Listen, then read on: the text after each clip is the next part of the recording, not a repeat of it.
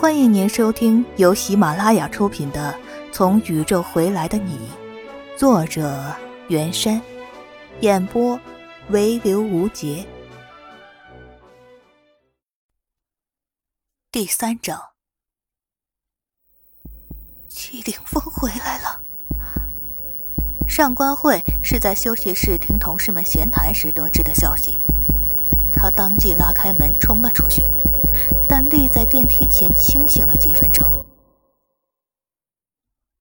我在干什么？上官慧呆呆望着光洁的按键盘上面折射出她惨白的脸庞与无神的双眼。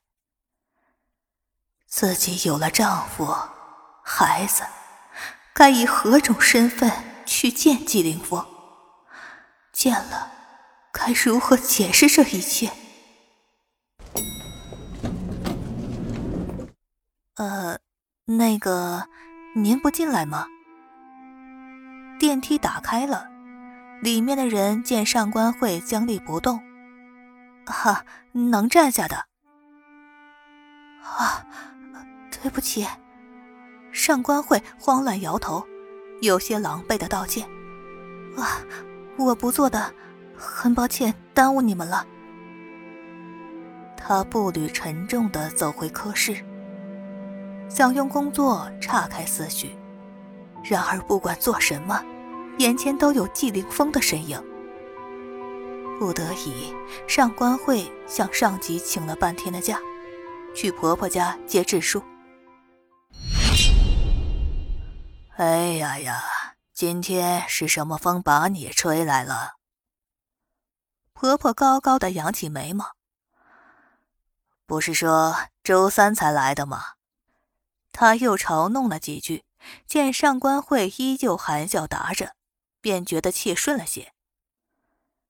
知道你舍不得辞职，但也不能和婚前一样成天在单位转了吧？要多陪陪孩子。都说孩子在三岁半前不能离开妈，怎么去年你就忍心把智树送进幼儿园呢？上官慧一边抚摸着儿子的头顶，一边低头听着。啊，您说的是，明天起由我去幼儿园接智树。婆婆满意的点点头，然后照样到我这里吃了饭再回去。你哪有心思做什么好的给智树吃呢？上官慧注视着智树稚嫩的小脸儿。只有对着儿子，他才能暂时的忘记季凌风。抱起智树，他感受着从那幼小躯体上传来的热度，这才是应该有的样子。上官慧拿起智树塞过来的积木，最理所应当的说谎，另一个自己。在他脑中嘶喊：“你在说谎！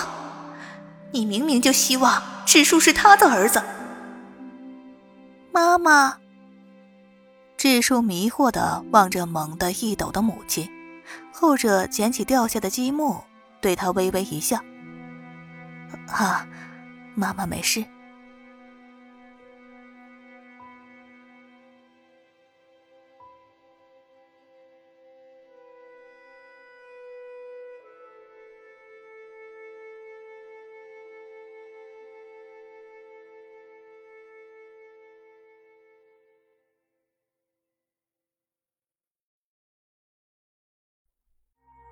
听众朋友们，本章已播讲完毕，感谢您的收听。